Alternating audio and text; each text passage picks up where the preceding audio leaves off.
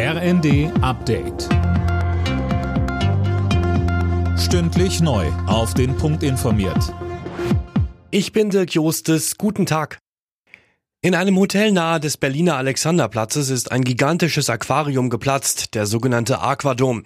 Gut eine Million Liter Wasser sind ausgelaufen, das Hotelfoyer ist verwüstet. Statiker prüfen, ob tragende Gebäudeteile kaputt sind. Zwei Menschen wurden durch Glassplitter verletzt. In dem Aquadom gab es ein echtes Korallenriff. Feuerwehrsprecher Adrian Wenzel bei Welt TV. Ja, also dieses Aquarium ist schlagartig geplatzt, sodass sie also leider keine Möglichkeit mehr hatten, diese 1500 Fische noch zu retten.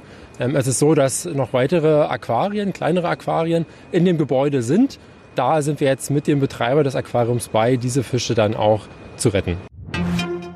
Die Gas- und Strompreisbremse soll heute die letzte Hürde nehmen. Nach dem Bundestag entscheidet auch der Bundesrat über die Regelung, mit der die Bürger in der Energiekrise weiter entlastet werden sollen.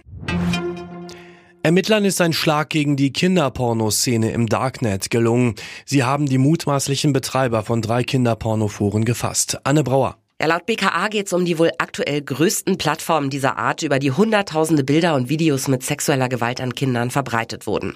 Die Foren hatten hunderttausende registrierte Nutzer. Hauptadministrator soll ein 21-jähriger Sachse sein. Außerdem gab es Festnahmen in Brasilien, Niedersachsen und zuletzt vor ein paar Tagen in Schleswig-Holstein.